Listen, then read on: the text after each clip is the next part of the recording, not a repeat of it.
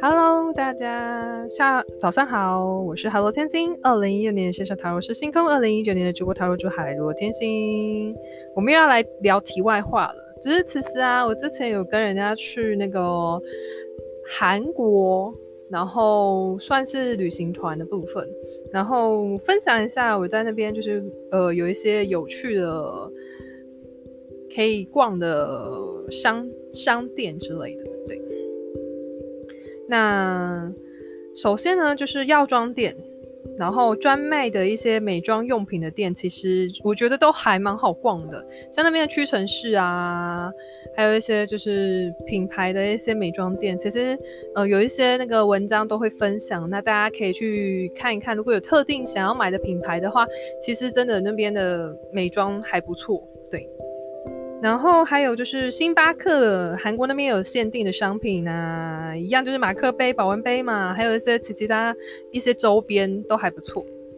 那像是商店有一些联名商品啊，就可以去看。然后有些像咖啡厅呢，他们就有一些就是跟呃国外的品牌啊联名的一些商品啊，然后都可以在一些特别的店，然后去买到这样。还有就是，如果说像是你们想要逛一些衣服的部分啊，像东大门那边啊，然后还有，呃，我记得好像是大学的周周边附近也有一些商店家，都还不错，就是还蛮好逛的。但是因为我们是跟旅行团，所以就没有去那个块，那块比较算自助的部分，自助旅行的部分，对。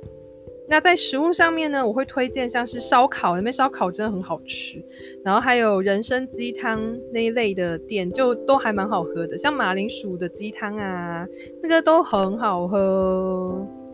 那再就是，如果啦，大家就是可以自助旅行的话。还蛮建议，就是可以去，呃，选一个当地的菜市场可以逛。那它其实有一些当地的韩国的特色美食啊，还有就是韩国它那边的一些纪念品，就是店，然后小店啊，对啊，然后就在就是隐藏在菜市场里面。就像我们就是我们那边菜市场也是啊，有有一些就是比较特别的一些摊贩啊，他们有时候也会来摆摊，所以我觉得就是也都可以逛逛，也许会有一些。呃，新的收获，新的发现。好的，这个就是韩国的小介绍啦。如果大家之后呃有机会去韩国玩的话，可以考虑一下我说的这几点。对，好的，那我是海螺天星，我们下期见，大家拜拜。